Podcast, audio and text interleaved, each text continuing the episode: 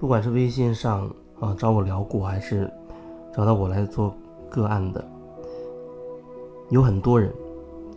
其中有一部分人也会经常的聊一聊，看一看他的一些现状怎么样。曾经遇到一些人聊过，或者个案结束，哎，他觉得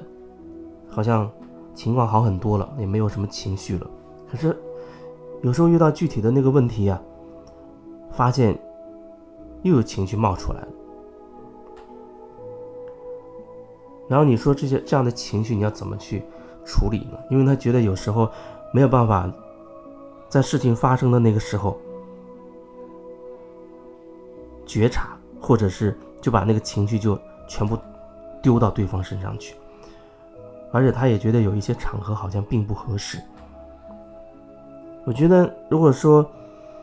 在那个当下事情发生的那个当下，你真的能和当事人说清楚，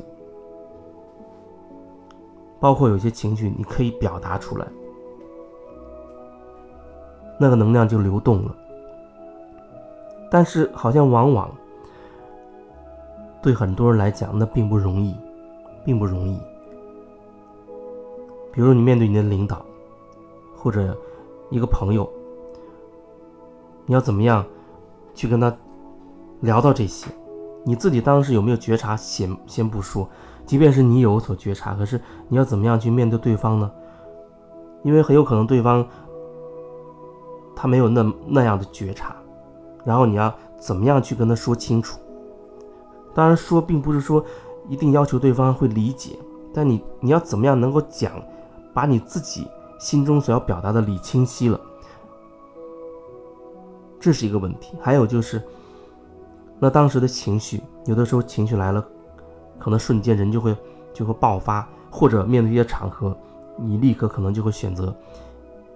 压抑下来，可能你没有办法。去骂你的老板，虽然你对他有很多不满，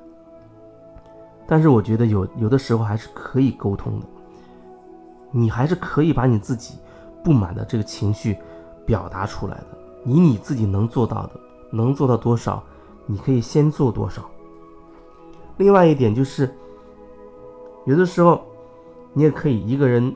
独处的时候，你觉得你在一个相对安全的空间里，自己去发泄。这样的情绪，你可以心中想象那个人，啊，用你身边的一些东西、道具、垫子也好，或者只是对着墙，甚至你可以写纸条，写上对方的名字，把他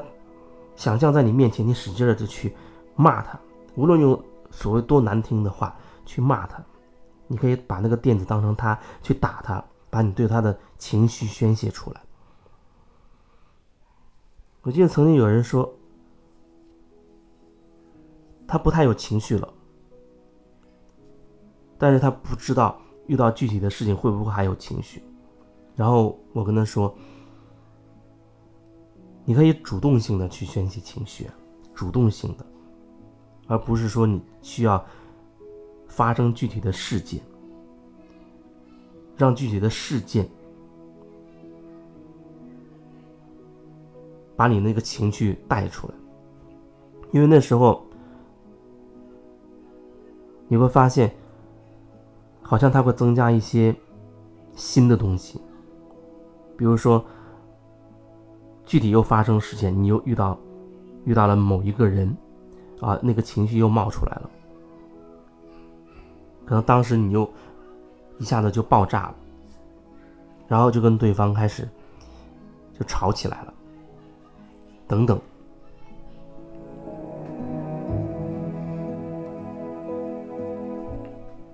也许事后你会意识到，哦，当时有情绪了。但是，如果说你可以事先就先处理好你积累的情绪的话，那么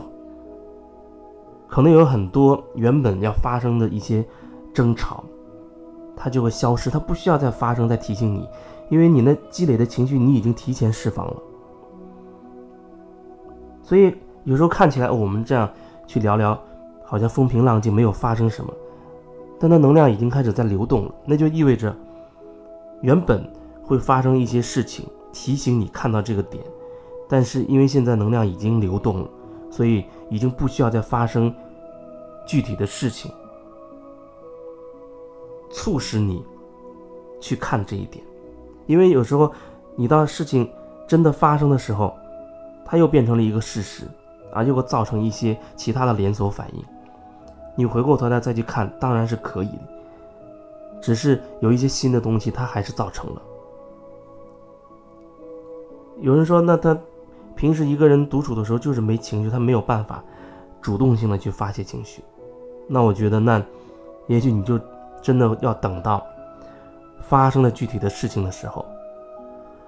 激发出你内在的原本就有的那些问题呀、那些情绪呀的时候，再去看清楚了。如果你不能主动性带着觉察、有意识的去转化，那么就意味着你要遇到真实的一些事情，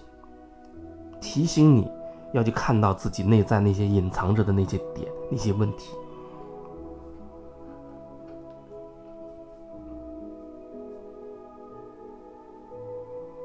所以你觉得哪种？你觉得更适合自己呢？当然，我也会觉得，如果可以的话，提前转化，不要让自己经历好像一一定要发生点什么事情，才能让自己意识到什么，好一定要生病，甚至一定要生场大病、重病，才能意识到自己的一些行为模式不妥当、有问题，才导致着自己身体状况越来越差。一定要把自己搞到医院的病床上，你才满意吗？你才能回过头来去去反反省自己吗？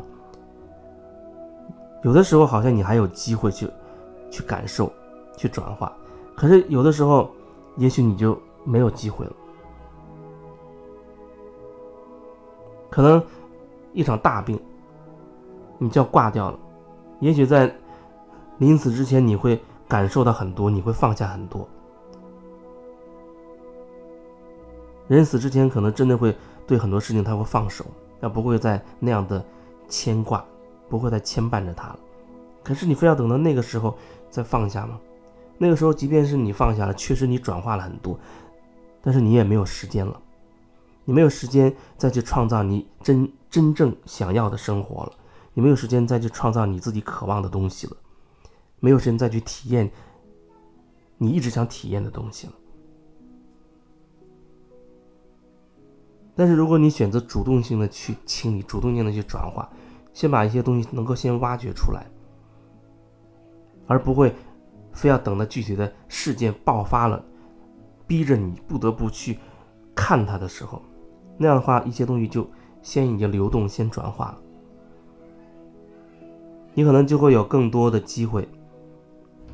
去看清自己，啊，去创造自己想要的生活了。